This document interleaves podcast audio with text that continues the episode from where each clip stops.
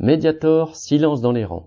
Le 13 février, la pneumologue Irène Frachon, qui avait révélé la toxicité du Mediator, ce médicament des laboratoires Servier, et obtenu son interdiction après un long combat, a eu droit à la une d'une revue professionnelle qui commentait sa photo par un tonitruant citation Maintenant taisez-vous, madame. Fin de citation.